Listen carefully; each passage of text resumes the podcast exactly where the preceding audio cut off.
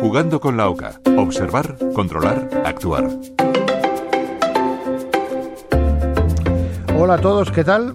Soy Javier Salas y les invito de nuevo a seguir jugando con la OCA para con la observar, con la C controlar y con la actuar. Hoy sobre los signos del envejecimiento. Pues empezamos a jugar y nuestra OCA nos dice que el cuerpo humano envejece porque envejecen sus células. Y no todos envejecemos igual, no cabe duda de que el tiempo pues afecta a cada uno de forma diferente.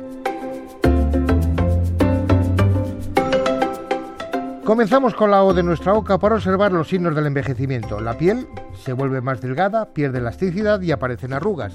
La radiación ultravioleta acelera el proceso de envejecimiento natural siendo la causa principal de la aparición de arrugas precoces. La exposición a la luz ultravioleta rompe el tejido conectivo de la piel, que está compuesto por colágeno y fibras de elastina, y estos se encuentran en la capa más profunda de la piel. Otro signo de envejecimiento es que el pelo se torna gris y tiende a caerse, la densidad de los huesos disminuye y simultáneamente decaen los reflejos y la agudeza sensorial, sobre todo en vista y oído. También tenemos que el corazón bombea menos sangre y los pulmones tienen menos capacidad y el sistema reproductor sufre variaciones en los niveles hormonales y el sistema nervioso central se ve afectado.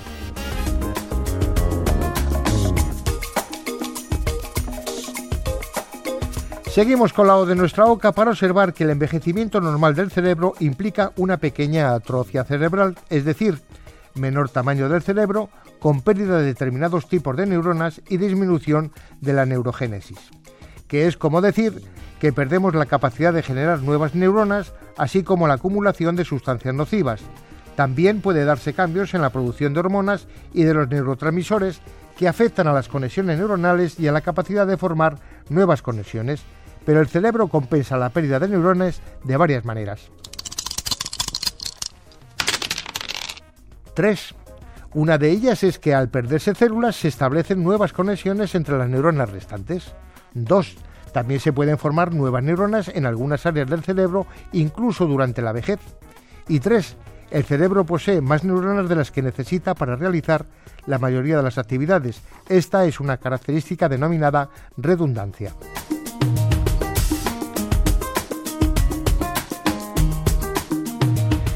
Utilizamos ahora la C de nuestra oca para controlar los órganos que envejecen antes y así tenemos que el tejido del pecho es dos o tres años mayor que el resto del cuerpo, según un estudio realizado en la Universidad de California. Continuamos con la de nuestra oca para saber actuar y hacer que se retrase el envejecimiento. Y la forma más fácil es descansar lo suficiente, ya que uno de los problemas más imperceptibles pero que más daño acaban haciendo a la salud es el insomnio hidratar y proteger la piel, beber más agua, meditar y comer de forma sana.